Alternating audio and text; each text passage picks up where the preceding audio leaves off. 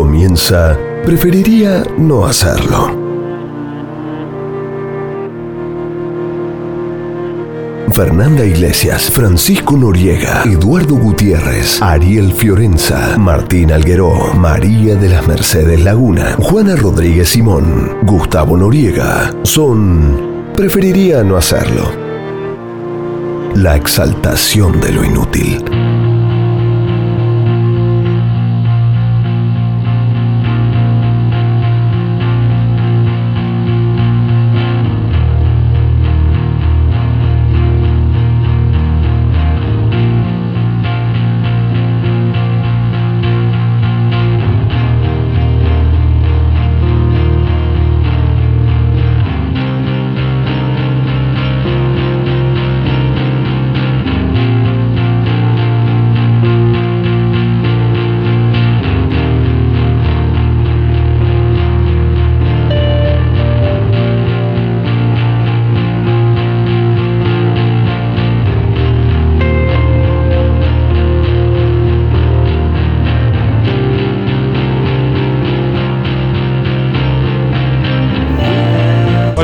Hola, ¿qué tal? ¿Cómo está? Muy buenas noches. 22 horas 6 minutos. Estamos en Preferiría no hacerlo.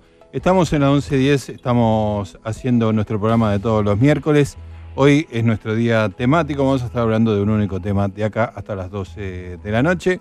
Tenemos para ello un equipo de primerísima categoría integrado por nuestras queridas ¡Mua! productoras, la señora María de las Mercedes Laguna, la señora Juana Rodríguez Simón, el señor Eduardo Gutiérrez en los controles, Charlie Casares en la locución. Gustavo Noriega en la conducción. En tu piel de verano. ¿Qué haces, Charlie? ¿Cómo te va? ¿Cómo estás, Gustavo? Te ¿Bien? puedes sentar ahí en la punta, ¿eh? Porque, Bueno, eh, bueno, así no te... El, el señor eh, Diego Mintz, a quien presentamos en esta sencilla ceremonia, ha expulsado a todos los columnistas que ha habido así por haber acá. Bueno, Desalojó primero a Sandra de la Fuente, después a American Poncho, y a él se quedó solo. ¿Cómo te va, Diego Mintz? Bien, Gustavo, y en mayo del año pasado te expulsé a vos. Es y verdad. lo hubiera, logra- hubiera logrado de no ser por esos chicos y su perro. Sí. eh, es un chiste de Scooby-Doo. Y hubiera logrado por de no ser por tus rodillas. Porque si no te recuperabas, yo iba a tener que conducir y iba a echar a todos. Iba- Ahí está, y de hecho, iba a hacer el programa en la consola. Exacto, Porque no iba a dejar operar a nadie. exactamente, así me gusta. Bueno, ¿cómo estás, Diego Mintz? Bien, bien, bien. Bueno. Bien, todo bien. Ustedes se pueden comunicar con nosotros vía Twitter en arroba cusi-norega, arroba The Gods Report, arroba Casares Carlos 1, arroba Mechi Laguna, no sé para qué lo digo porque no tuitea. Este, y telefónicamente, lo pueden hacer a través de la vía indirecta al 5371-4600 o por la vía directa donde nos dejan un mensajito grabado con sus voces en el 5371-4638, Gustavo. muy bien, señoras y señores, vamos a tener un programa dedicado a una sola cosa. Y esa cosa es nada, el desierto.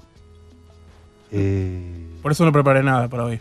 porque es un La programa nada misma, claro. desierto. ¿Qué trajiste? desierto. El desierto. Qué bueno, ¿no? Qué reflexión. ¿Puedo hacer una denuncia pública antes que me quedó colgado? Dale. La señora María de las Mercedes Lagunas no me dio follow back en Twitter. Probablemente no sepa lo que yo No, es. no, no, no espero que lo sepa. Pero cuando ve que le aparece Diego Mintz te ha seguido, O sea, no lo sigue, no siga Diego Mintz. no quiso, no, ¿Y a no tuvo cuánta- la delicadeza. ¿A cuánta gente sigue Sigue María a cuatro, porque no sé. Sí, no sé ni cuando me aparecen lo, lo- lo- Instagram. Síganme en Instagram. Igual está bien que. Te sigo en Instagram. Igual está Es bien que no me sigas en Twitter, porque si no solamente te voy a aparecer yo. Porque soy el que más tuitea, seguro. Bueno, Gustavo también. No, pero yo veo a veces que te. Claro, alguien ha pero marcado. No entiendo, ¿qué tengo que poner? Apretar cuando- seguir. Hay un botón que No, dice ya seguir. sé, pero- Lo apretás así. Es que yo ni veo a veces ese, Bueno. esa información. Bueno, quizás no quiera leer tus, tweets. no, yo sí quiero. Me, sí, me hiere esto, me hiere. No, no, no. ¿Ves? Es todo muy susceptible. Al final son todos muy sensibles. Al final, en ese Twitter. Bueno, Sí, te, vamos a, te vamos a sacar buena. ¿eh? Y, y también está Alteza Potesa ahí también. ¿eh? Que- Ninguna de las dos somos todos. La otra, dos inútiles para Twitter. En cualquier momento se la- Tiene preparado el primer tweet su Alteza Potesa. También ¿Va a, con- ser, va a ser este año? No, no, trata de sorprendernos vía Twitter. Si no- Lo único que falta. Arrobame, porque si no me voy a, lo voy a perder. ¿Lo seguís a Diego Mintz? Sí, sí, sí. sí. Ella sí. Ah, obvio, dice. Uh, Sí, la sí. tiró abajo un tren a Mechi. La mató, la mató. La mató a Mechi. Bueno, ¿dimos las vías telefónicas? Las dimos ya. Así es. La dimos, perfecto. Está Sí, todo sí. listo entonces. Vamos a hablar de desiertos hasta las 12 de la noche. Esto es Preferiría no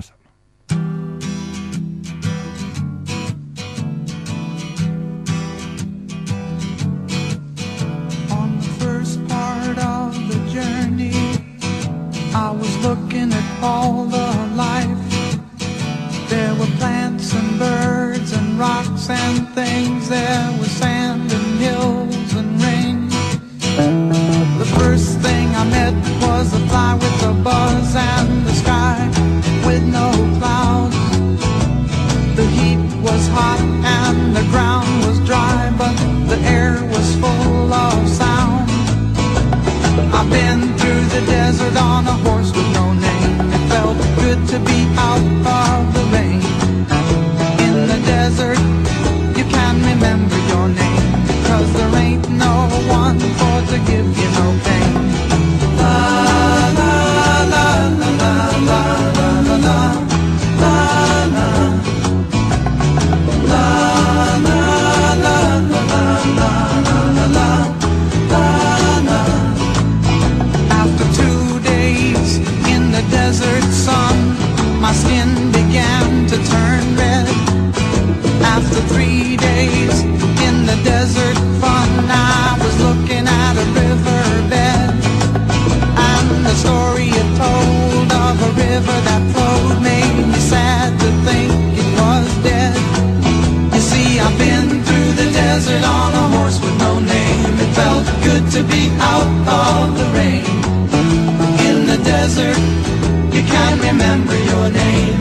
there ain't no one for to give you no pain. La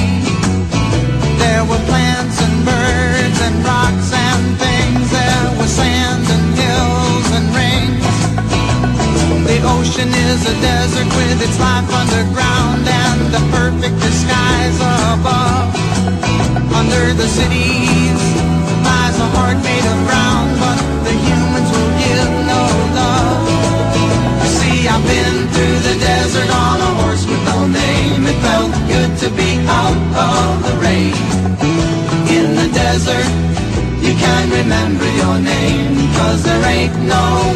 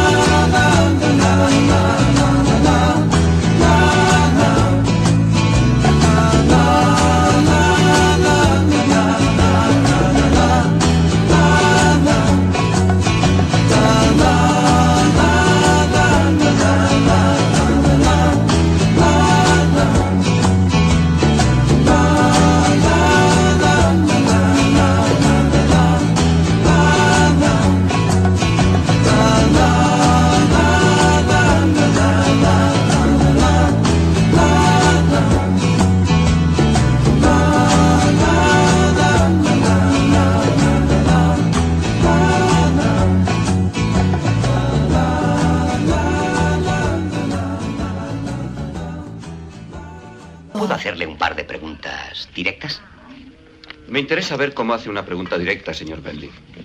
Primera, ¿qué es, en su opinión, lo que esta gente espera sacar de esta guerra? Solo obtener su libertad. Libertad. Esperan obtener su libertad. En el mundo nace un iluso por minuto. Van a obtenerla, señor Bentley. Se la voy a dar yo.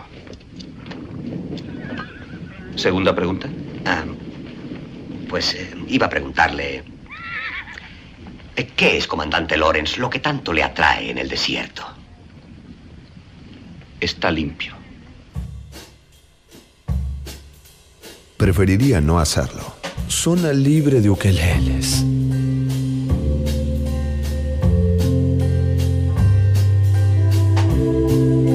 Ahí estábamos escuchando un audio de la película Lawrence de Arabia, la película de 1963 de David Lean, con Peter O'Toole haciendo el gran Lawrence en ese desierto increíble que es el desierto de, de Sahara.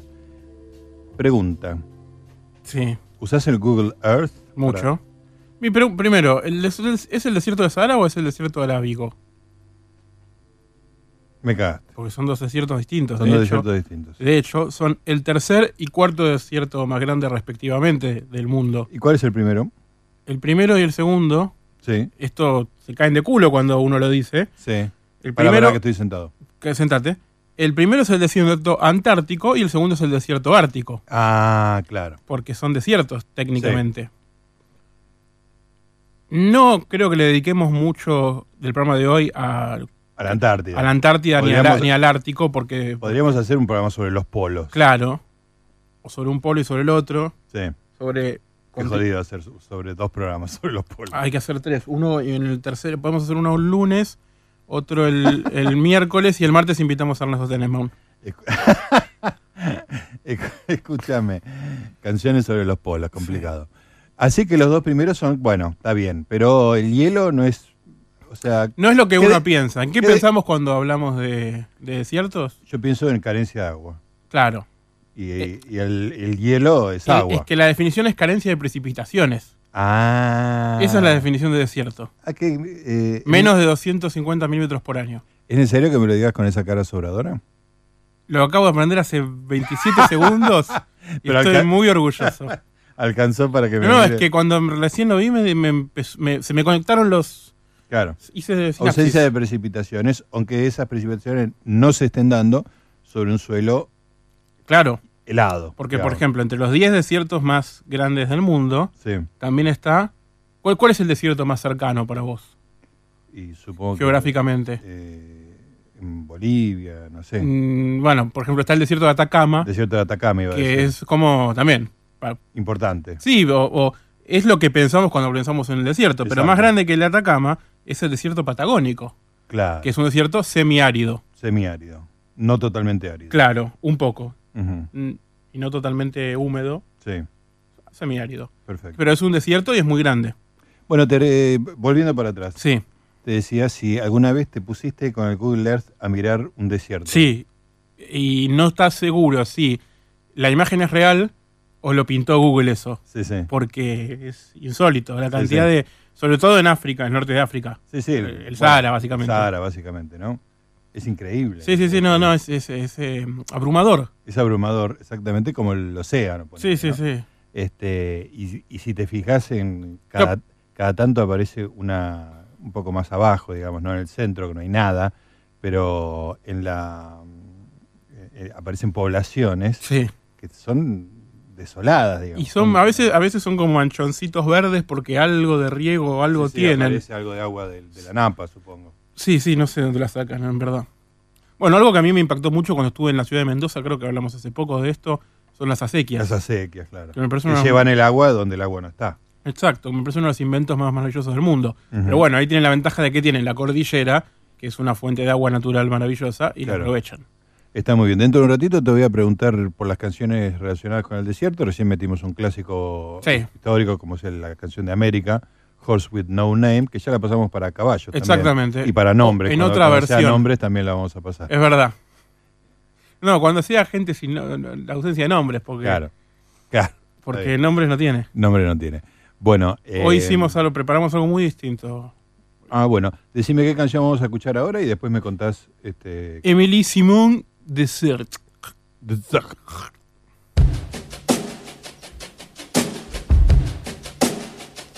Je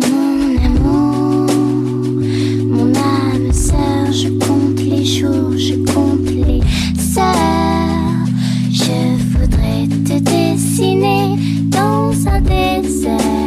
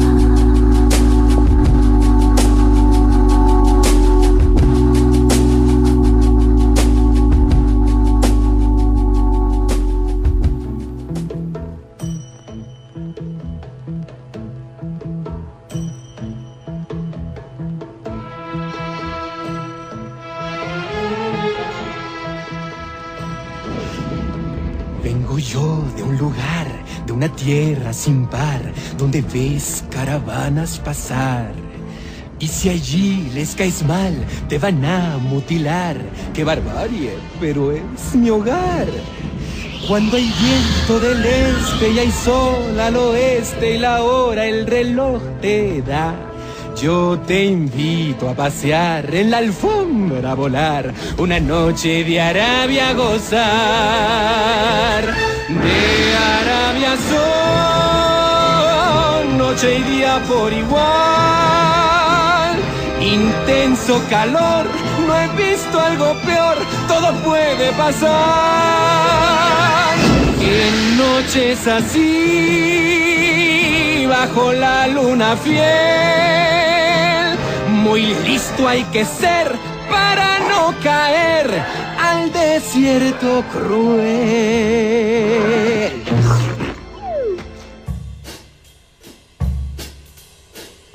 Preferiría no hacerlo. Zona libre de empanadas en frasco.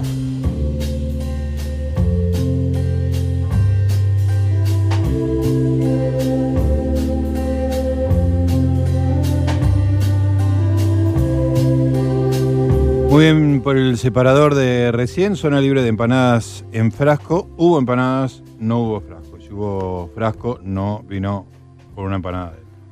Tenemos códigos. Está muy bien. Yo preferiría que no haya frascos nunca, pero que empanadas vengan. Bueno, ponele que querés mayonesa. ¿Preferís un sachet? Bueno, si no queda otra. Bueno, Mirá si le pone una empanada adentro. adentro del sachet. Empanada en sachet. Escuchame una cosa. eh, ¿Qué tenés pensado con la música? Pasaste dos canciones, muy lindas Dos canciones. canciones tradicionales, hasta Sí. acá es un programa completamente ordinario de preferir no hacerlo. Ordinario en el buen sentido de la palabra. Sí, sí, ponele. Yo, para mí todo es ordinario todo el tiempo. Salvo hoy, sí. a partir de este momento, Que vamos a hacer algo extra. extraordinario, ordinario, fuera del ordinario. que es, porque está el famoso 2x1 Sí. de canciones, que lo hemos hecho alguna vez, por ejemplo, hemos... Una sección que yo tenía los lunes. Claro, Ah, yo recuerdo, por uno. recuerdo haber hecho eh, John's, eh, John B. Slope de Beach Boys y Johnny Cash, Sí, que tienen distinto, distinto nombre, pero son la misma canción. sí. Y los dos la hacen perfecta, porque es como cada uno le hace su estilo y son inconfundibles. apropia de ella, como diría Claro, y no pude elegir una versión de, de las dos, porque hablábamos de barcos ese día, entonces pasé las dos. Perfecto. Pero hoy no pude elegir una versión de dos canciones. Entonces Sí. dice, voy a hacer dos, dos por uno, lo cual sería dos por dos. Claro. Pero después me, me engolosiné Sí. y dije, "Sí, vamos a mandarle Sí, sí. fruta a todo esto. No fruta, vamos a mandarle con todo. Sí. Entonces elegí dos canciones que son dos estándares de jazz Sí. muy conocidos y muy importantes. Caravan, de Duke Ellington, Tu.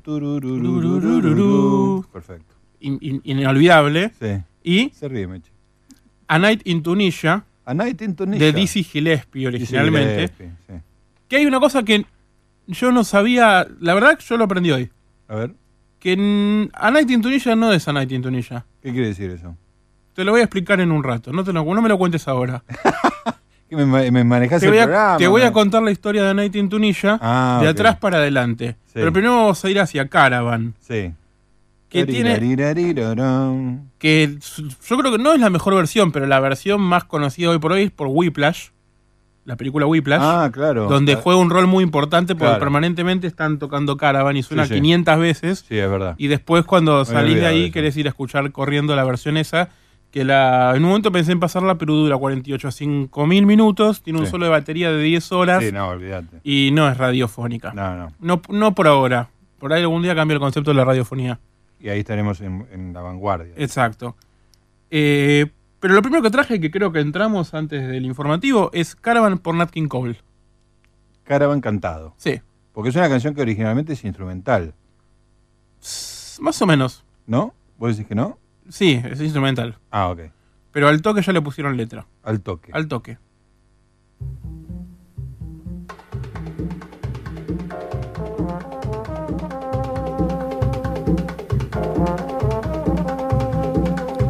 Night and stars above that shine so bright. The mystery of their fading light that shines upon our caravan. sleep upon my shoulder as we creep across the sand so I may keep this memory of our caravan. This is so exciting. You are so inviting. Resting in my arms as I thrill to the magic charms of you. Beside me here beneath the blue, my dream of love is coming true within our desert caravan.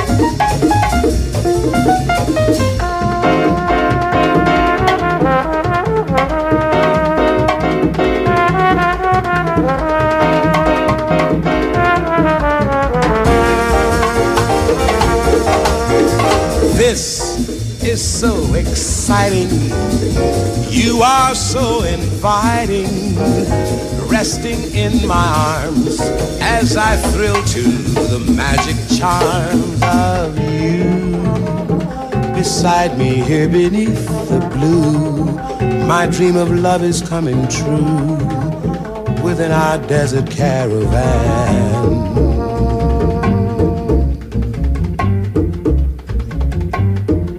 Ahí estamos en la noche del desierto, Nat King Cole haciendo caravan. Vamos a escuchar muchas, muchas caravanas esta noche acá en la 1110. En preferiría no hacerlo, 22.30. ¿Grupos de WhatsApp de 25 personas para organizar un único encuentro? Preferiría no hacerlo.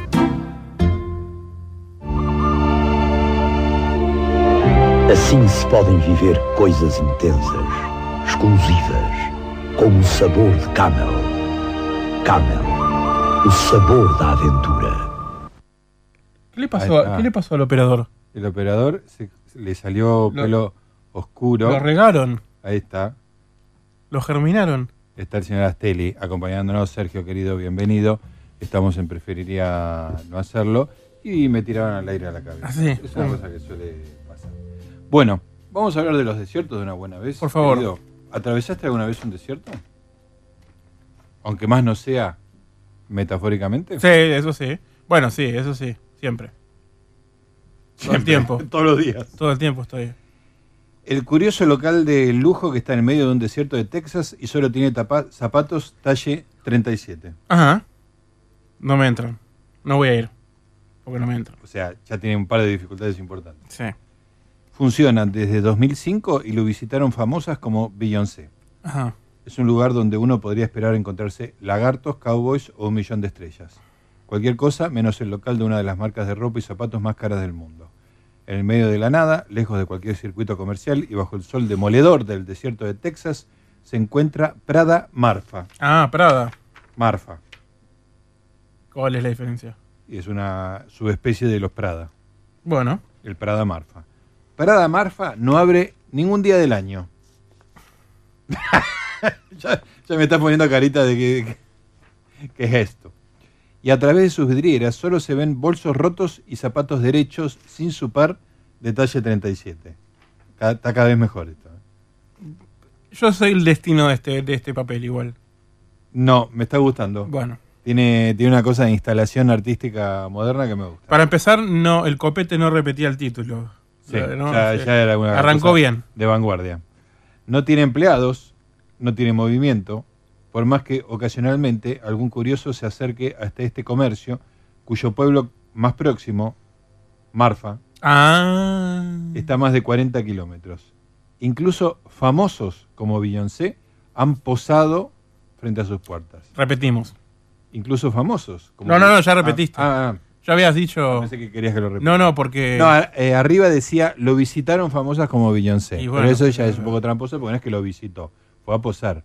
Lo edité un poquito ese. Muy bien, Ah, muy bien. Estamos muy- logrando que lo, Muy eh, sofisticado esto. eh, log- logrando que la productora trabaje. Muy bien. Prada Marfa fue inaugurada en el 2005 y costó 80 mil dólares. Desde entonces nunca se hicieron reparaciones ni retoques, porque el objetivo justamente es ese, evidenciar el impacto del tiempo y del ser humano sobre una construcción. Ah, es, es una instalación artística. Ah, bueno, bueno, bueno. Nos encantó la idea de que la obra naciera y que no se realizara mantenimiento jamás. Si alguien lo- un poco pasa eso lo mismo con mi casa. Sí, sí, iba, a, iba a decir lo mismo con mi edificio. En realidad mi casa es una instalación artística. Hoy tenía el siguiente problema. Claro, empieza el frío y uno empieza a accionar los aparatos de gas Sí, que estuvieron dormidos desde octubre del año pasado. claro, yo no tengo gas en mi casa. Vos no tenés gas. Así empieza. Vos estás un, un paso más adelante en la desolación. Bueno, en un momento no podía prender una estufa, no lograba que se prenda el calefón porque no hay presión suficiente de agua, entonces tenía, en un momento tenía cinco canillas de agua caliente abiertas, Sí. esperando que el Claro. Que hiciera el coso, y no lo logré. Este, y coincidentemente, aunque no tenía demasiado que ver con el gas, no andaba internet. ¿Estás seguro que no tiene que ver? ¿Vos decís que sí? Me voy a desviar, pero te puedo contar una cosa que me pasó una vez. A ver. Una vez, en una oficina en la que yo trabajaba, Sí, no había eh, internet sí. y no funcionaba el bidón de agua. Vos decís, ninguna correlación. Era un bidón de agua inteligente. Mm, inteligente malvado. Inteligente guacho. No funcionaba el, el dispenser, perdón, no el bidón. Sí.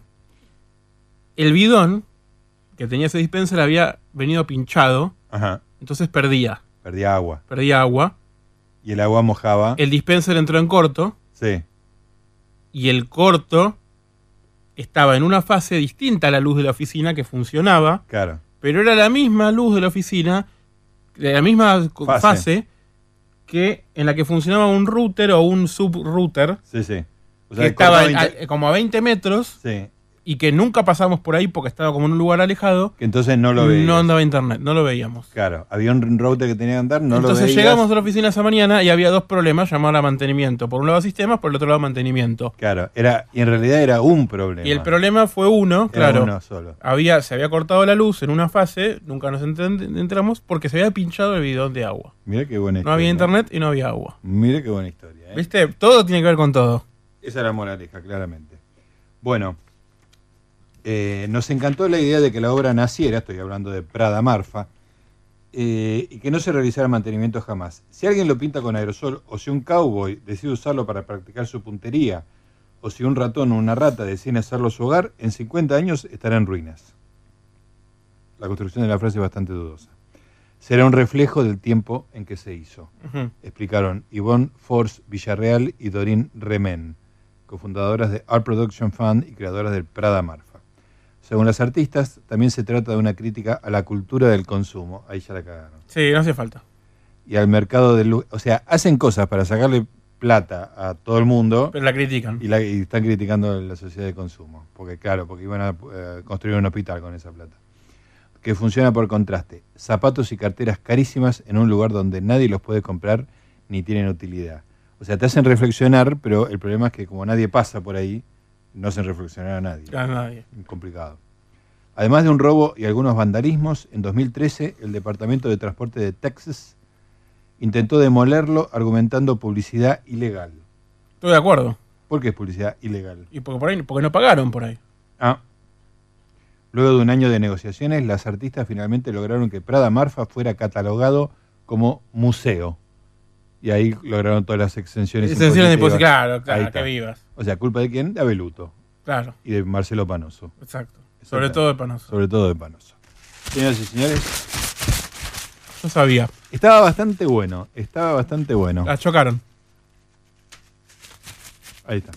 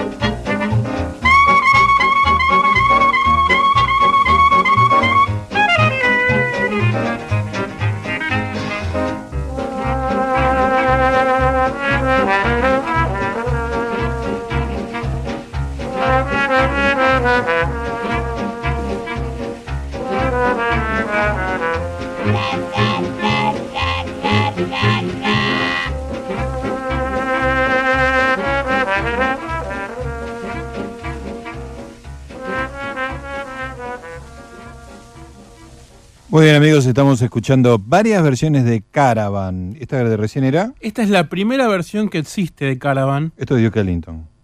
Duke Ellington está tocando el piano acá, Ah, pero no es técnicamente Duke Ellington, porque él la compone Sí, junto con Juan Tisol, que era un trombonista puertorriqueño, que era de su orquesta. sí. Duke Ellington tenía una gran orquesta, que era la Duke La Ellington orquesta- Orquesta, La orquesta de Duke Ellington. pero a la vez la orquesta tenía subconjuntos pequeños, Ajá. donde bandas más Claro, pequeñas. se armaban tríos, cuartetos. Claro, o a veces incluso más grandes, pero más chicos que la orquesta, Sí. eh, de los mismos músicos que iban y tocaban en bolichitos, cosas más informales, si se Sí, sí. quiere.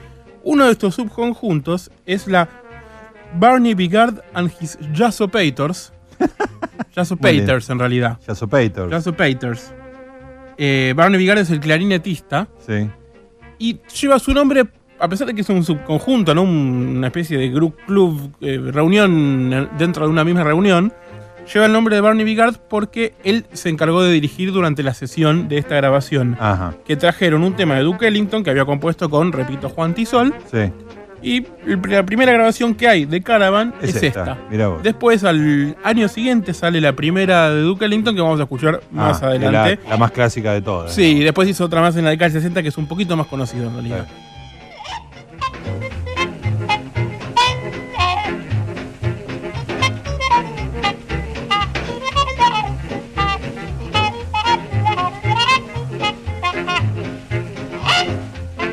Preferiría no hacerlo. Zona libre de taxistas sin cambio. Rindemos por nuestro éxito en el desierto. Por el. Cuando estemos muy lejos, brinda con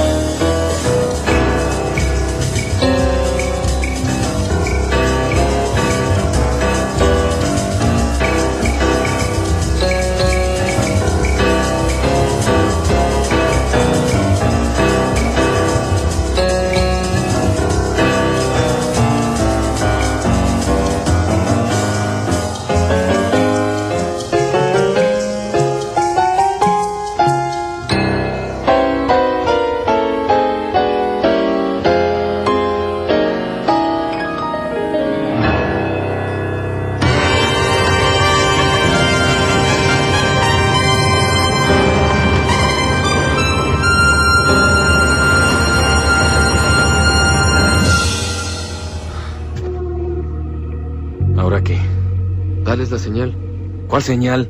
Enciende las luces, avísales que es un hecho. ¿Qué cosa? El trato. Claro que es un hecho. Vinimos hasta el corazón del desierto. Él sabe que es un hecho. Filas algo. Ah, está bien. Bueno. ¿Ves? Pues bájense.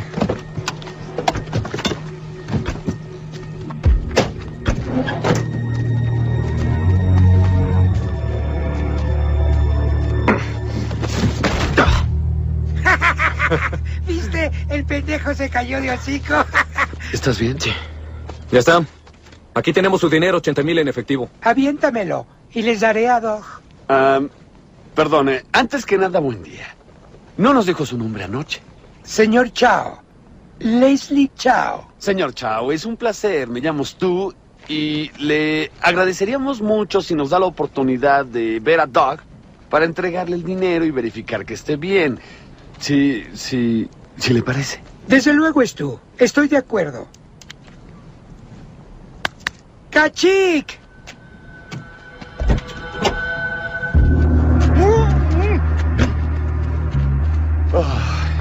Gracias. Él está bien. Ahora el dinero. O le disparo a él. Y también a ustedes, cabrones. Y luego me los chingo. Así que elijan, putitos. Preferiría no hacerlo. Zona libre de bebés que lloran en el cine.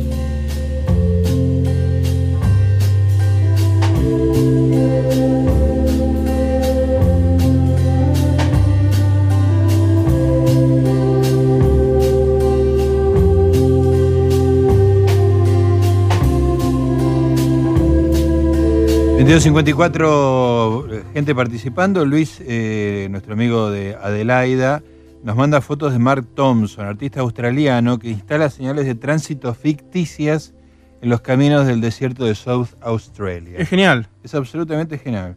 Dice, uno de los carteles, se ve el cielo con nubes, el desierto absoluto. El cartel dice Contemplation of Infinity Zone Next Thousand Kilometers. O sea, contemplación de zona, zona de contemplación del infinito los próximos mil kilómetros, como te está avisando el cartel. Claro. Después otro dice Existence, it's all over the place. Existencia, está en todos lados. Alrededor. We are here, it is now. The rest is guesswork. Y por último, Australian Space Project, Open Space Hips of It. Ese es espectacular, es muy gracioso. Sí. Y es una de esas instalaciones que, eh, bueno, Más, no barata nadie. y, más barata y más efectiva que, que el- el poner un local de Prada en el desierto. Absolutamente. Después nuestro amigo Lautaro García está mandando mucho material. Empezó con París, Texas, Star Wars y Lores de Arabia, tres películas por supuesto que suceden en desiertos, por una parte de los argumentos de ellas. Mañana a las 20 horas, los cines de acá abajo. Sí. París, Star Wars. Texas. Ah, ¿París, Texas? París, Texas. Pues sí, también sí. Star Wars están pasando, me parece. ¿Acá abajo? Todas. sí. Ah, bueno, busquémosla y... El Centro Cultural San Martín está pasando todas las Star Wars. Mira qué linda coincidencia. Donde el desierto más importante es el de mm, Tatooine. Claro. No, Ta- sí, Tatooine. Tatooine. Tatooine. Andrea Carballo nos menciona un libro de el gran Alperín Dongui, Una nación para el desierto argentino. Ocupar el desierto argentino, siglo XIX, tarea que se le encomendó al coronel Rauch, militar prusiano, dijo, hoy hemos ahorrado balas, degollamos 27 ranqueles. ¿eh? Una cosa para achicar el, el déficit. Achicar el gasto. Ahí está, muy bien. Please RT. Y finalmente fue degollado por el ranquel Arbolito. Y bueno, te, te metiste en eso, ya está. Eh, Diego B. dice, la película de Bertolucci, El cielo protector, adaptación de la novela de Paul Bowles, usaba el desierto como un personaje más. Era parte de la monotonía de la pareja. Eh, ¿Qué más? Bueno, más fotos de Lautaro García. Desiertos argentinos en películas. Abayay, la película de Spinner, ¿era? No me acuerdo. No lo Creo sé. que Spinner, Fernando Spinner. Eh, ¿Qué más? Eh, Nazareno Cruz y el Lobo y La Sonámbula. La Sonámbula es de Spinner. Abayar no me, no me puedo acordar. Ahí me está contestando, me parece. No, hay más. Badlands, de nuestro querido Terry Malik. Eh, y después les voy a contar de una película que vi, de, un- de una miniserie que pasa en un lugar muy Muy, particular. Y Clara te manda saludos desde Mendoza. Sí, yo también le mando un beso grande. Mira vos, qué lindo, ¿eh? Creo que la escena, mi escena favorita del cine, me Sí. atrevo a arriesgar, Sí. ocurre en un desierto, Ajá.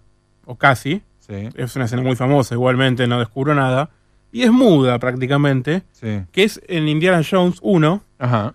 cuando el tipo está corriendo buscando un, creo que era un asesino o alguien, ya no me acuerdo bien qué buscaba. Ujú. Porque Indiana Jones básicamente es Indiana Jones corriendo, ¿no? Harrison Claro. Ford corriendo. Sí.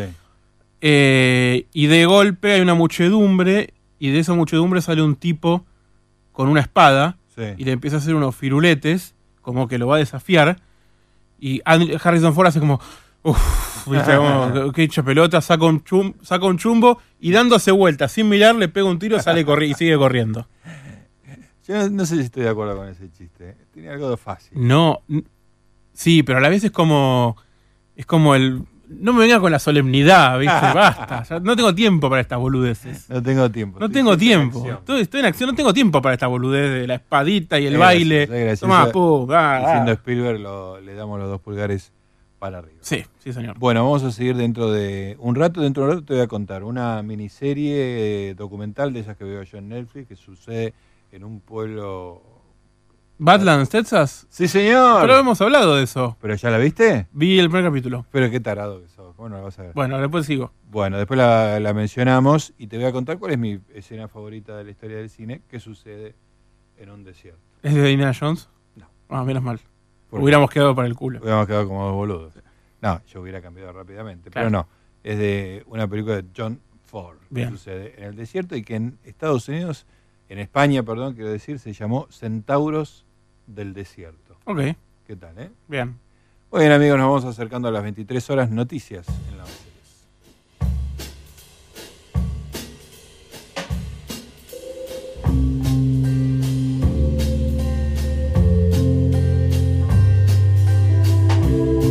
Preferiría no hacerlo. Zona libre de compañeros que almuerzan pescado en la oficina. Llegas un cumpleaños, hay 20 personas, tu mujer saluda con un beso uno por uno. Preferiría no hacerlo.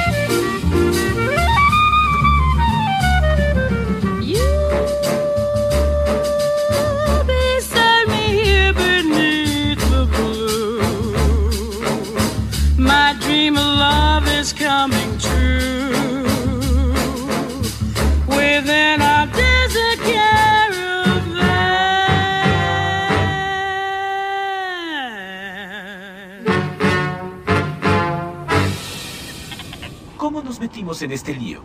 La verdad es que no lo sé. Estamos hechos para sufrir. Es nuestro destino en la vida. ¿Debo descansar o me desbarataré? Tengo congeladas las uniones. ¿Qué lugar tan desolado?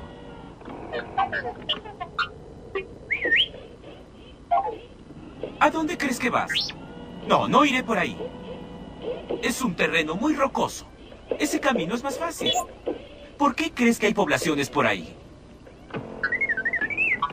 No me salgas con tecnicismos. ¿De qué misión hablas? Ya me estoy cansando de ti. Vete por ahí. Dejarás de funcionar en menos de un día, testarudo montón de chatarra. Y no vengas detrás de mí suplicando ayuda, porque no te la daré. No más aventuras. No iré por ahí.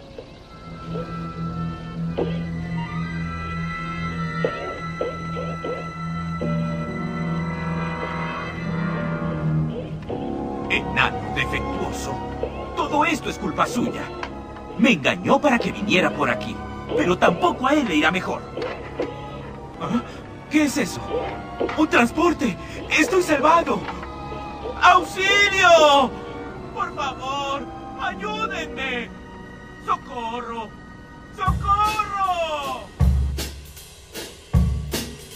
Preferiría no hacerlo. Zona libre de reducción de acheto.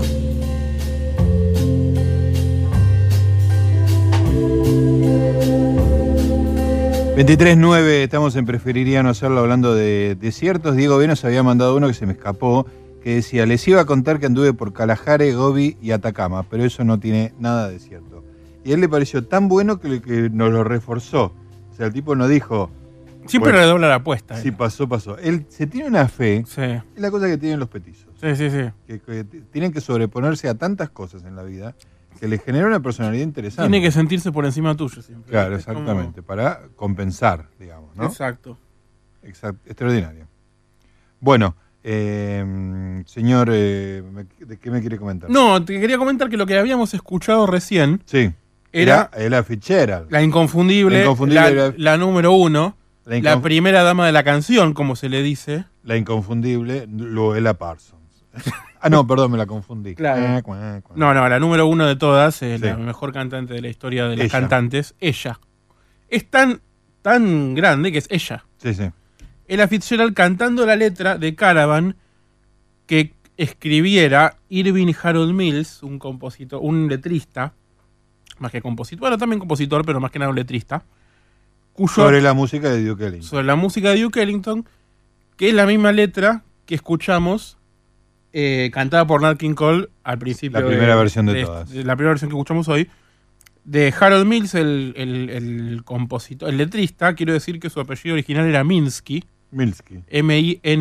M-I-N-S-K-Y. Como Marvin Minsky. Y que era de Ucrania. Claro. Como Ruso. Claro, pero eh, como Ruso mi ucraniano, familia, y Minsky, Mins. Ah, O era sea pariente tuyo. No lo sabemos. Eh. Porque Mins en realidad es un apellido alemán, pero nunca Todos los seres humanos somos parientes, pero si vos Sobre te todo Minsky, sobre todo los judíos. Los judíos más, y si sos Minsky, Mintz. Sí, sí, estamos todos por ahí. ¿qué te pasa? Eh, no se acostumbra mucho a cantar esta canción con, con letra, Sí, pero las versiones que hay tienen eso. Cosa que vamos a ver después sí. En la canción que escucharemos a continuación, no sé si ya mismo, pero la, se la- corta ya. la próxima se canción, corta Caravan y empieza A Night in Tunisia. A Night in Tunisia, Sí, ¿qué es esto? No, esta no la conozco. la vas a escuchar y la vas a conocer. Ah, es una de esas que conoces la música. Exactamente. Perfecto. Cantada, Sí. como no se podía hacer de otra, mo- de otra manera, Por el afiche. por la Fitzgerald.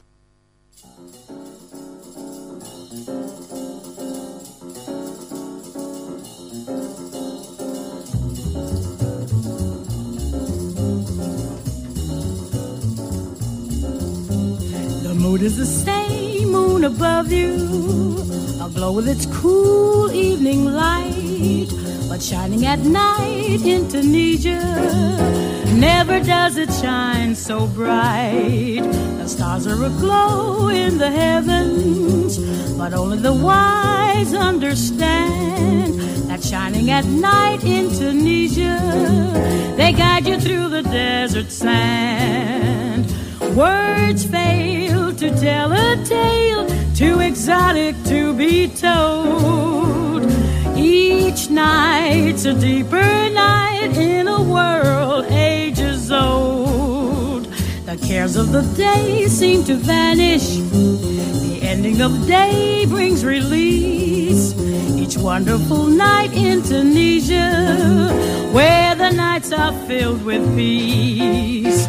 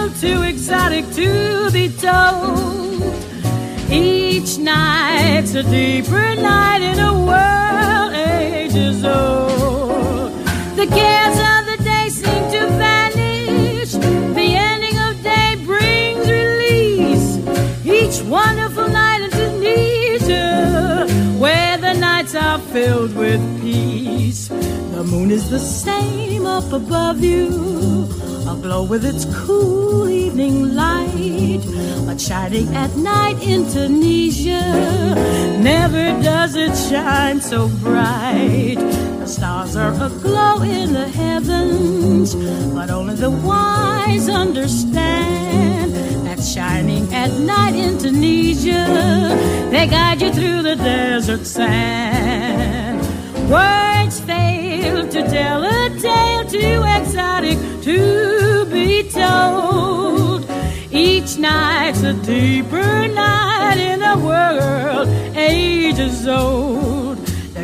The day seem to vanish. The ending of day brings release.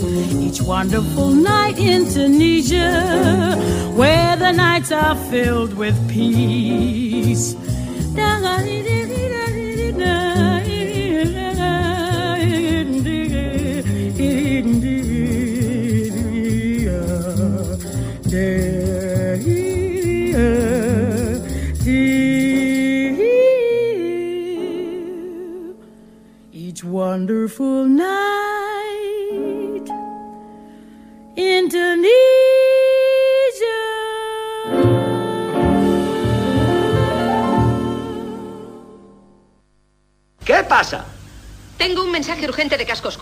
Perdido a la princesa. ¿Dónde? En alguna parte de las arenas de Vega. Dígales que peinen el desierto, ¿me oye? ¡Que peinen el desierto! Sí, señor.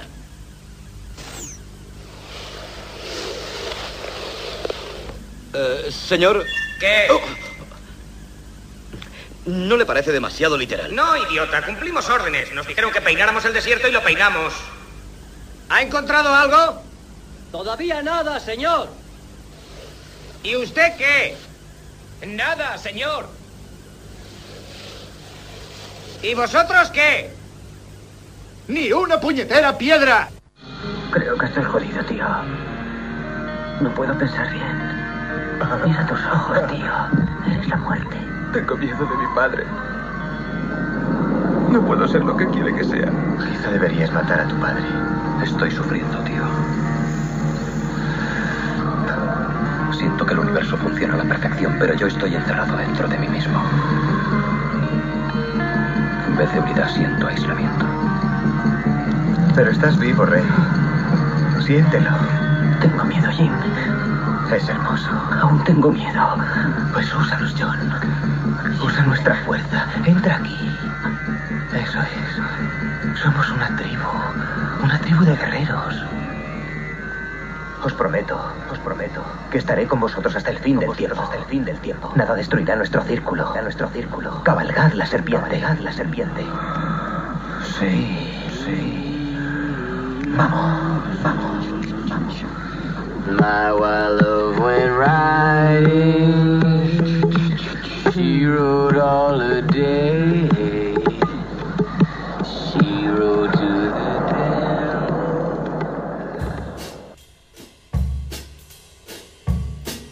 Preferiría no hacerlo.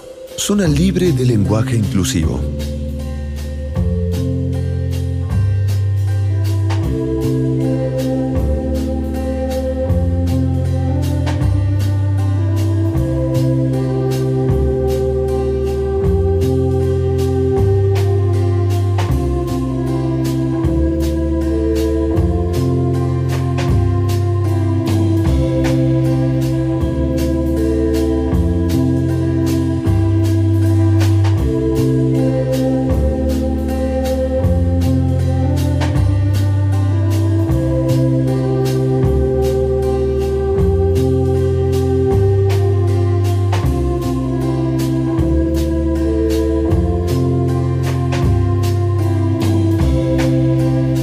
...23.20, estamos en Preferiría no hacerlo. El señor Lautaro García mandó un montón de fotos de películas rodadas en el desierto.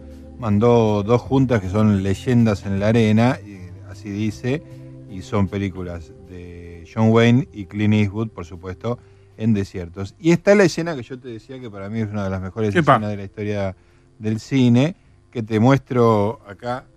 Ah, bueno. Centauro del Desierto o Más Corazón que Odio o The Searchers. Una película en la cual, bueno, ahí pasan una cantidad de cosas tremendas, pero esta escena tiene que ver con que él está de visita en la casa de su hermano, su cuñada, hay, hay una onda con la cuñada, están los sobrinos, está... Eh, ¿Qué tenemos eso? Bueno, perfecto. Entonces, este... No lo spoilees, entonces. Llega, la- llega el, el anuncio de que los indios atacaron en otro lugar. Entonces se van todos los hombres y dejan a las mujeres solas. Entonces cuando están ahí, ven todo el desastre que hicieron los indios, se dan cuenta de que eso no fue más que para sacarlos de la casa. Entonces John Wayne está acomodando la manta por arriba del, del caballo y se da cuenta. Y en la mirada vos te das cuenta que él se da cuenta. Claro. Y hay gente que dice que es mal actor. Este Se van a la puta que los parió. Extraordinario. Es, eh, son unos, como decía, como decía Santiago en ese video histórico. ¿Pensás, pensás que John Wayne no es el mejor actor del mundo? Sos un pelotudo. ¿No lo viste ese video? Creo que sí. No. Una de las mejores cosas que hicimos en la historia. Bueno, eh, ¿vos qué me querías contar? Yo te voy a contar por fin lo que todo el mundo estaba esperando. Finally. Que es la historia Sí. De A Night in Tunisia. A Night in Tunisia, Y cómo sí. es un gran malentendido. Ajá. Y a mí me hace un- sentir un poco mal desacreditar a Ella Fitzgerald. Sí. Pero lo tengo que hacer porque es mi trabajo. Sí, correcto. Una noche en Túnez, Sí. como el- la traducción coloquial, A Night in Tunisia. es una esencial composición del trompetista Dizzy Gillespie. Y sus orígenes, así todo, son medio misteriosos. Ajá, ¿por qué? Más allá del malentendido. Pues no se sabe bien cuándo y cómo la compuso, aunque se cree que tenía que ver en su época en que estaba en la banda de Benny Carter. Porque viste que todos los músicos de jazz, si no tienen banda propia, son músicos de la banda propia de otro. Claro, Que igual también sucede. Sí, sí, es como que van, van surgiendo, como que florecen en otra banda y arman la suya y de ahí florece otro y así. Exacto. Como La, la reproducción del la polvo. melodía, la canción, Sí. ¿no? El básicamente eso, fue como la canción emblema de la banda de Billy Eckstein, que es una de las primeras bandas de una de las primeras big bands de- Ajá. be- del género bebop, Sí. que es algo bien de la década del sí, el 40 y el bebop muere el medio de los 50, Sí. en los 40 mo- ya se está por muriendo. Es algo que nació muerto en realidad, es una cosa medio extraña. Porque todos hacían bebop y decían que ya no daban para Y más. el bebé ya murió. Ya Exacto. pasó. Pero mientras lo terminaban de hacer, hasta que Miles Davis hizo Kind of Blue, que ahí sí definitivamente se terminó para siempre el bebop. Claro, se terminó todo. La música. Bien, sí. Sí, eh, más o menos. Eh, en esta banda de Billy Eckstein estaba Gillespie, estaba como saxofonista Charlie Parker y estaba la cantante Sarah Vaughan, Sarah Vaughan, a quien le vamos a dedicar una gran parte de esta sección. Sí.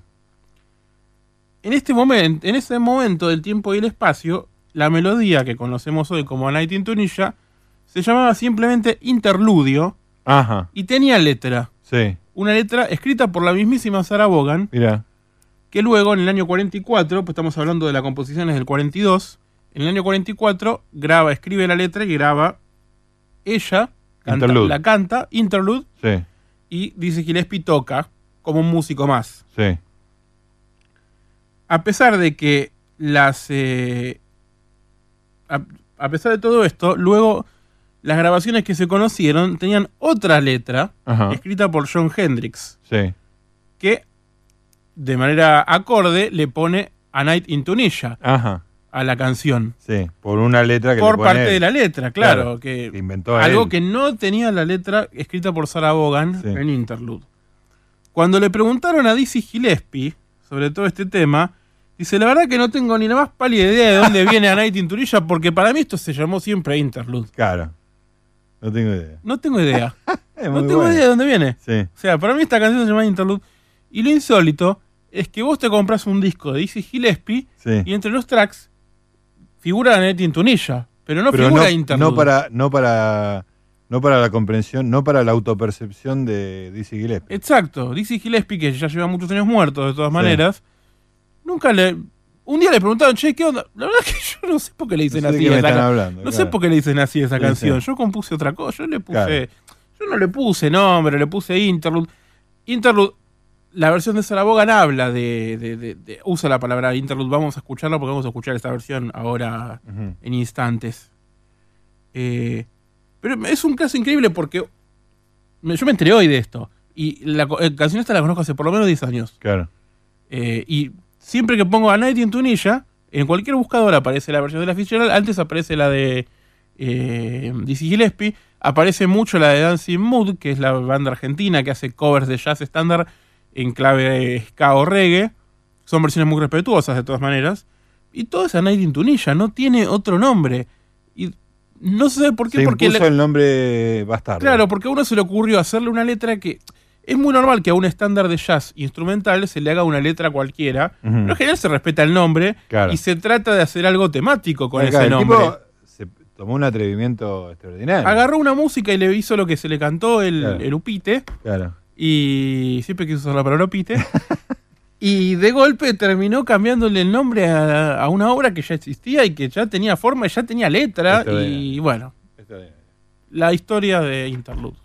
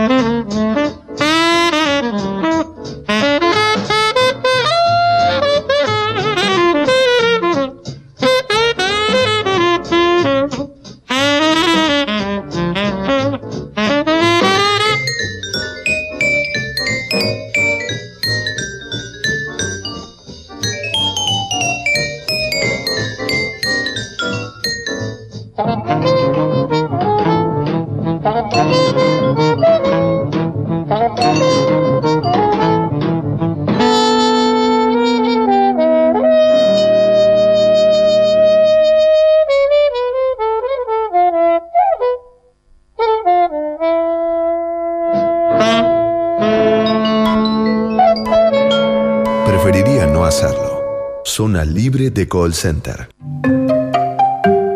Romper el hielo hablando del clima.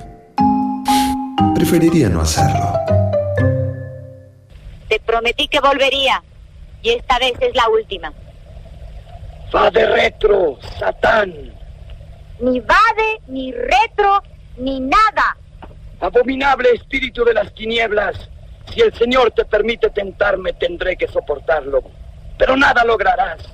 Me repugnas. Hasta aquí llega el hedor de tu aliento. Tampoco tú hueles muy bien. Prepárate, Simón. Vamos a hacer un viaje largo. Muy largo. En nombre de Cristo. No hagas más gestos con la mano, porque esta vez no te van a servir. Simón del desierto, aunque te asombre, tú y yo nos diferenciamos muy poco. Yo creo como tú en Dios Padre Todopoderoso, puesto que he gozado de su presencia. En cuanto a su único hijo, tendríamos mucho que hablar. Credo in Deum Patrem omnipotentem. Prepárate a partir, Simón. ¿Sabes a dónde te llevo? Al Sabbat. Ahí verás relampaguear las lenguas y las heridas rojas de la carne. María Virgine. Su Pontio Pilato. Vamos, no oyes. Jesús est. Vienen a buscarnos.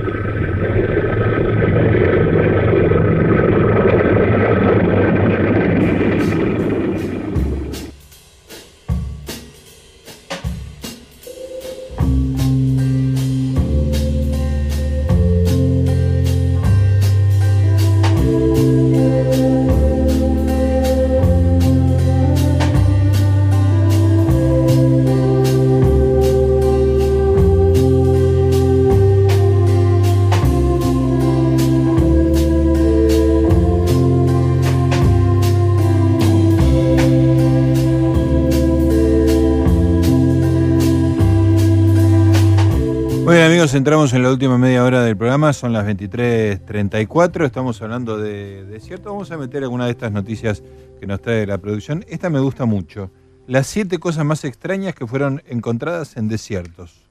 A ver. Muy, muy complicado, porque un desierto, y si en la playa encontrás cualquier cosa, imagínate en un desierto. Una flecha gigante. Ajá, Juan Gigante. En el desierto de Arizona podrás encontrar enormes flechas de piedra de 20 metros de largo. Epa. Durante muchos años los habitantes locales han intentado descubrir su procedencia haciendo todo tipo de teorías. En realidad las flechas fueron hechas en 1911. Antes de que apareciera el GPS y los mapas de Google, Y sí. les ayudaban a los aviones postales a orientarse y entregar envíos en la costa oeste. Ay, vi eso en un video hace un tiempo, sí, sí, sí. Pero en gran parte del país está eso. Es genial, boludo, Sí, sí, sí. que hay este, flechas para que el avión la vea. Todavía existen. Sí, qué hermoso. Cabina telefónica. Ajá. En el desierto de Mojave, en 1960, a 13 kilómetros de la carretera más cercana, fue ubicada una cabina telefónica. Estaba destinada para los trabajadores de la mina y las personas perdidas. Sin embargo, la cabina en medio del desierto se volvió muy popular entre los turistas. Un tal Rick Carr vivió 32 días al lado de la cabina y contestó 500 llamadas. Escuchá la frase entera. Estaba muy al pedo este hombre. Un tal Rick Carr vivió 32 días al lado de la cabina y contestó 500 llamadas, una de las cuales era del Pentágono. Para, pregun- para preguntarle qué estaba haciendo ahí. En mil- 2000, debido a la acumulación de basura y vandalismo, la cabina fue eliminada. E incluso, la última frase es extraordinaria. E incluso se hizo una película sobre esta. ¿Podría decir cuál es? ¿Me podría dar el dato? La película sobre una cabina en el desierto. Yo la vería. En un Bafisi. Ob- Obviamente. Una película un poco estática.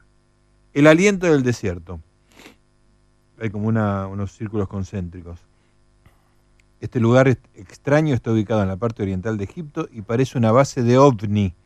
En realidad es una instalación creada en 1997 por artistas griegos. Se ubica lejos de la civilización y ocupa un área de 100.000 metros cuadrados.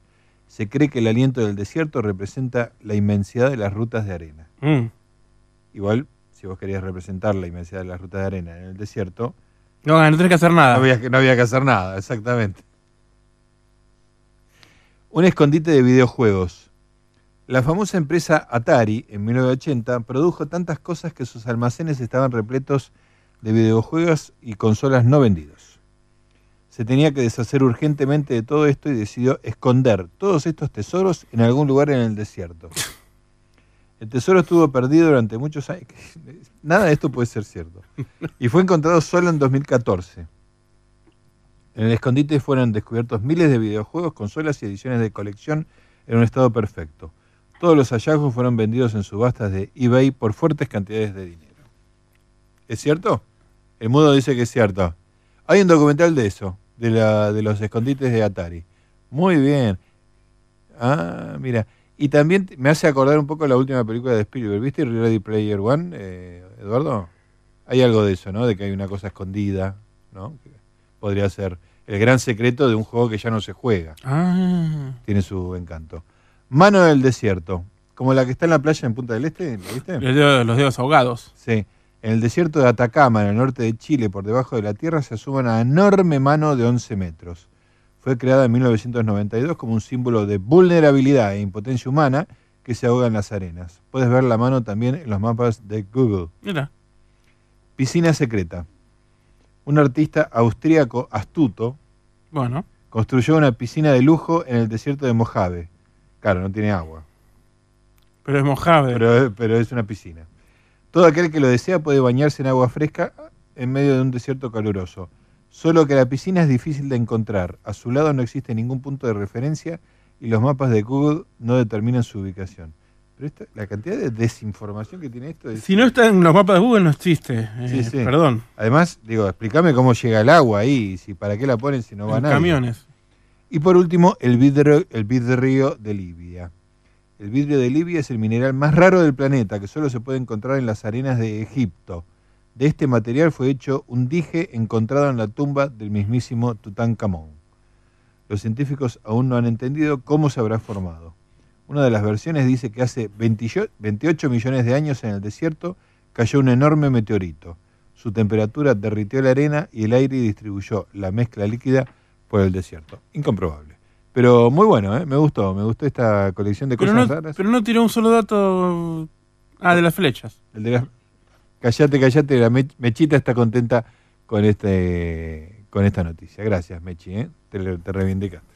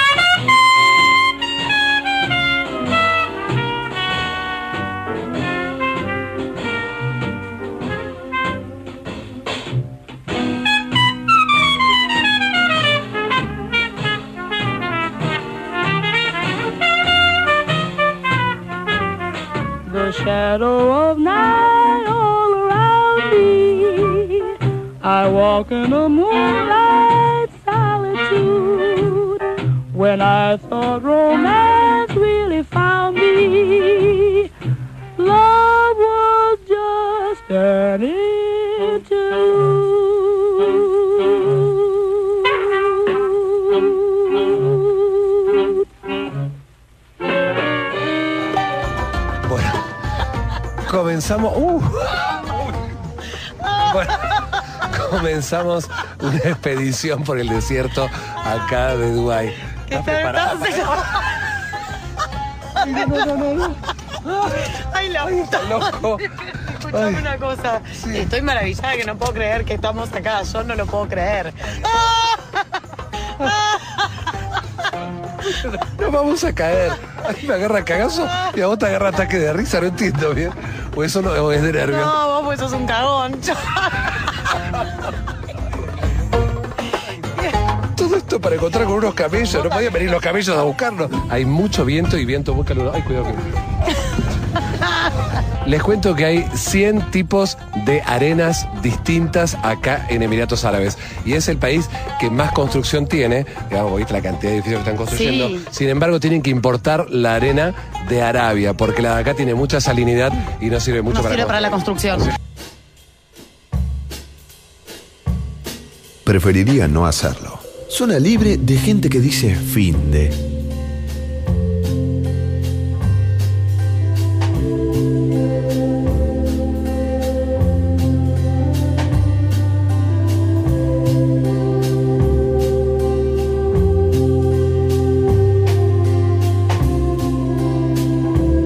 ...2346... Un hombre sobrevive seis días en un desierto australiano comiendo hormigas. Deben haber sido muchas. Reginald George Fogarty, de 62 años de edad, se perdió tras salir de cacería con su hermano. Reginald sobrevivió tras quedarse sin agua y perdido en un remoto desierto del oeste de Australia a base de alimentarse de hormigas.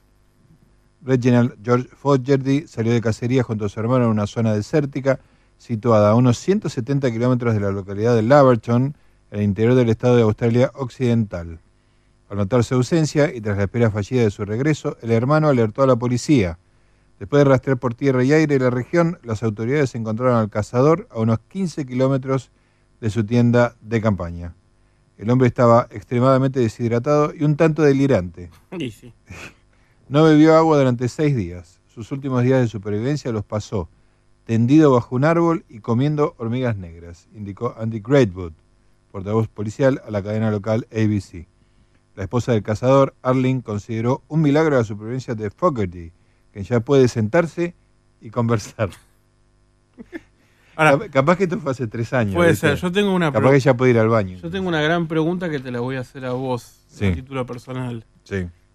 Generalmente, cuando comes milanesas, Sí. ¿cuántas comes? Dos. Por ejemplo. Eh, cuando comes pasta, fideos, Sí. ¿cuántos platos comes? Uno. Uno y por ahí un poquito más, ¿no? No sé. Por ahí sí. No, uno, uno grande. Un pequeño refil. Ahora, para sentirte satisfecho, ¿cuántas hormigas tenés que comer? Una olla llena de hormigas. Una olla llena. Y por ahí es como el arroz, no sé. Sí. ¿Tendrá la consistencia del arroz? Cuando calculás cuántas hormigas vas a cocinar, ¿haces media taza también? Ay, me quedé corto con las hormigas. Escúchame, ¿comerías hormigas? Suponete que vas a un país donde esto es común. Sí, ¿Sí? Sí, hormigas sí. Otras cosas no. ¿Qué no comerías? Perro. Ajá, pero por cariño. Por, sí, por una cuestión completamente Cultural. cultural. sí, Sí. sí. He comido, eh, ¿cómo se dice? Lagarto, sería. Sí. Fui a un parque nacional de Florida, Estados Unidos, donde había muchos lagartos y la pasé muy bien con los lagartos, muy Sí. divertidos, muy lindos. Y después los cagaste. Y después fui y me comí una hamburguesa de lagarto. y no me sentí mal. ¿Y qué gusto tenía? Como pollo, no, no, no vale la pena. nada. No vale la pena. Sí, yo comí yacaré. Es lo mismo, sí. Sí, sí. No, Mm, nada, era nada del otro mundo. Sí, viste como. No pasa Uno nada. pensaría que. No, no, ¿Qué es lo más asqueroso que comiste? Y eso por ahí, ¿no? Yo comí una en Chile, una cosa que no me tengo que acordar, pero es un organismo muy primitivo. Sí. Lo comí en Puerto en el mercado de Puerto Montt. Sí. Es un extraordinario. El mercado de Puerto Montt, imagínate. Me han hablado.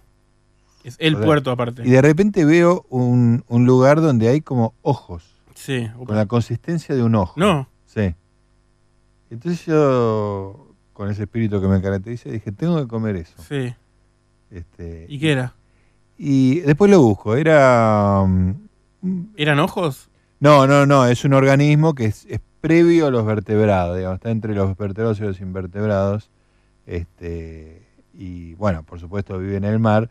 Tenía un gusto a, ¿cómo se llama esto que está en el mar? Eh, azufre, no. eh, bueno, una sustancia muy típica del mar era muy fuerte, Sí. digamos, ¿no?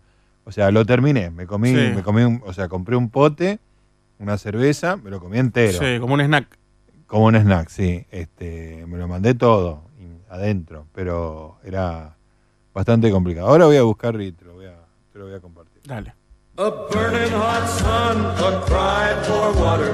Black wings circle the sky. Stumbling and falling, somebody's calling. You're lost on the desert to die. I had to give up and they took me to jail. But I hid all the money I got. Way out on the desert where no one could get it. And I left a mark at the spot. Then I got away and ran the desert. The devil had taken control. I needed water, but he said I'd make it. Here the money is a big water hole. A burning hot sun, a cry for water. Black wings circle the sky. Stumbling and falling, somebody's calling. You're lost on the desert to die.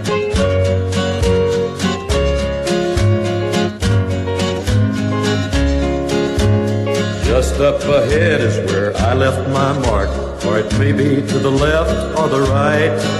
I've been running all day and they'll catch up tomorrow. I've gotta find it tonight. Then up jumped the devil and ran away laughing. He drank all the water holes dry. He moved my mark till I'm running in circles and lost on the desert to die. Burning hot sun, a cry for water. Black wings circle the sky. Stumbling and falling, somebody's calling. You're lost on the desert to die. Lost on the desert to die. Lost on the desert to die.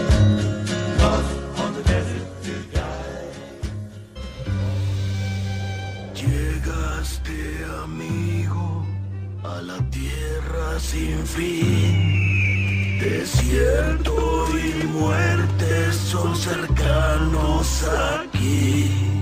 De su valentía habla esta canción. Se va a ir muy pronto, pon mucha atención. No te muevas. ¿Qué? ¡No te muevas! ¡No me muevo! ¡No me muevo!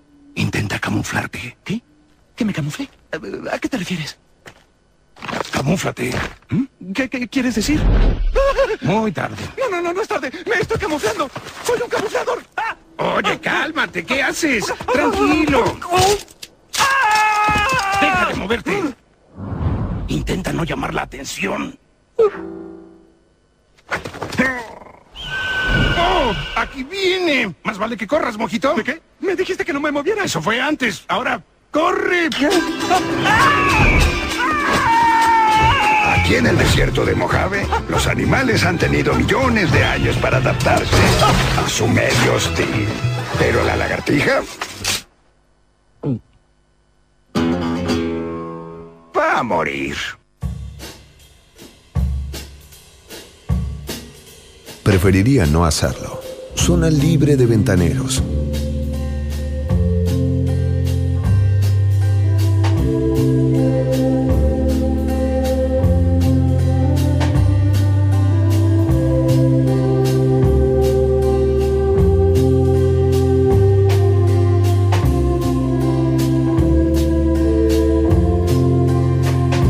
...23.54, estamos en Preferiría no hacerlo, estamos terminando, ya llega la gente de Franco Torcha para hacer No se puede vivir del amor. Nosotros estuvimos hablando de desiertos durante mucho tiempo. Hemos atravesado el desierto. Qué linda metáfora. Sí, Yo la verdad uso- que. la ver- Yo la uso mucho. Muy brillante. Sí.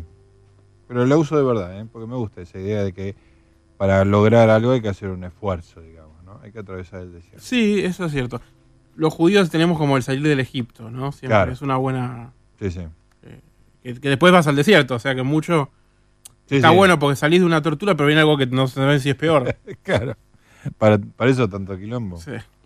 La historia que conmovió al mundo y no era real. Un chico de cuatro años camina solo por las arenas que dividen Jordania de Siria, perdido, sin familia y una bolsa plástica en su mano derecha como única propiedad. Escapa de una guerra y es el espejo dramático del éxodo de centenares de personas que huyen de la violencia. La escena tenía todos los ingredientes para ablandar hasta el más recio, pero no era cierta. La fotografía fue publicada por primera vez por Andrew Harper, un integrante del Comité de Ayuda de los Refugiados de las Naciones Unidas.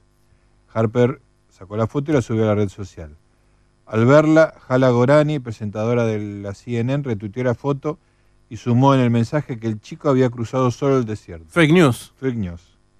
La imagen más sus palabras alcanzaron para que otros usuarios de la red social y medios de comunicación se volcaran en masa a reproducirlo. Un periodista de The Guardian, quien estaba cubriendo la noticia para el diario británico, fue el único que pudo distanciarse del efecto contagio de sus otros colegas. Se comunicó con la Oficina de Prensa de Naciones Unidas, en la que le informaron que el niño estaba a 20 pasos de su familia y que por ende no viajaba solo. En tanto, el autor de la foto también se ocupó de desmitificar la historia. Harper confirmó que el chico no había cruzado solo el desierto y publicó una segunda fotografía en la que se observa que el menor de cuatro años estaba acompañado por un grupo de refugiados en el que se encontraba su familia. Nunca se dijo que viajara solo, fueron las agencias de noticias las que reportaron eso. Lo que ocur- ocurrió, según reconstruyó Harper, fue que el niño se retrasó unos metros y durante unos minutos se perdió de los miembros de su familia, que en cualquier caso estaban más adelante encabezando el grupo de refugiados. O sea, No hay que creerle al periodismo. no hay que creerle al periodismo y mucho menos ¿A si quién? tienen editor de noticias responsable. Música.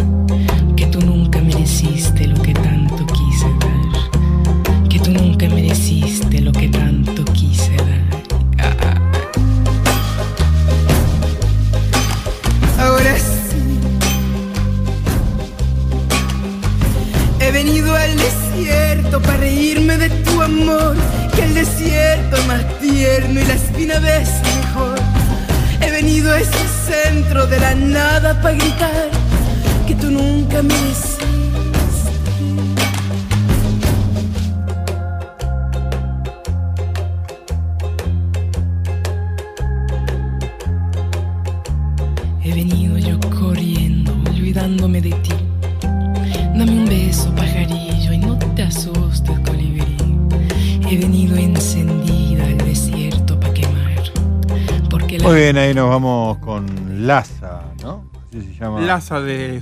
Me sale Laza Apso, que es la raza del perro Paul. Es Laza Apso, Laza de Sala.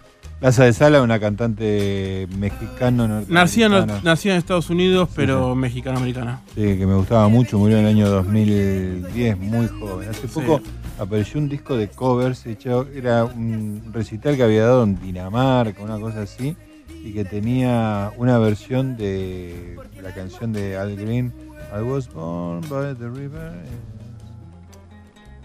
Bueno, es un, Eso.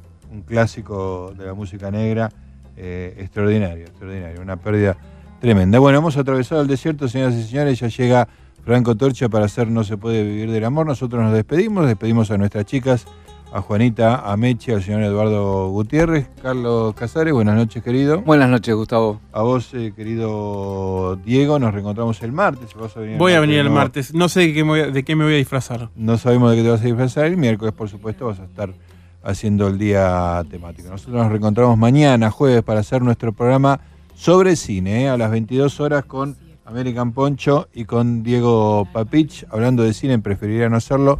Nos reencontramos mañana a las 22 horas. Chau. Porque el alma prende fuego cuando deja de amar. Porque el alma prende fuego cuando deja de amar. Ahora sí. He venido al desierto para reírme de tu amor. Que el desierto más tierno y la espina besa mejor He venido a este centro de la nada para gritar que tú nunca mereciste lo que tanto quise dar. He venido yo corriendo, olvidándome de ti. Dame un beso, pajarillo, y no te asustes, colibrí. He venido encendida al desierto para quemar, porque el alma prende fuego. Preferiría no hacerlo. Un programa nocturno.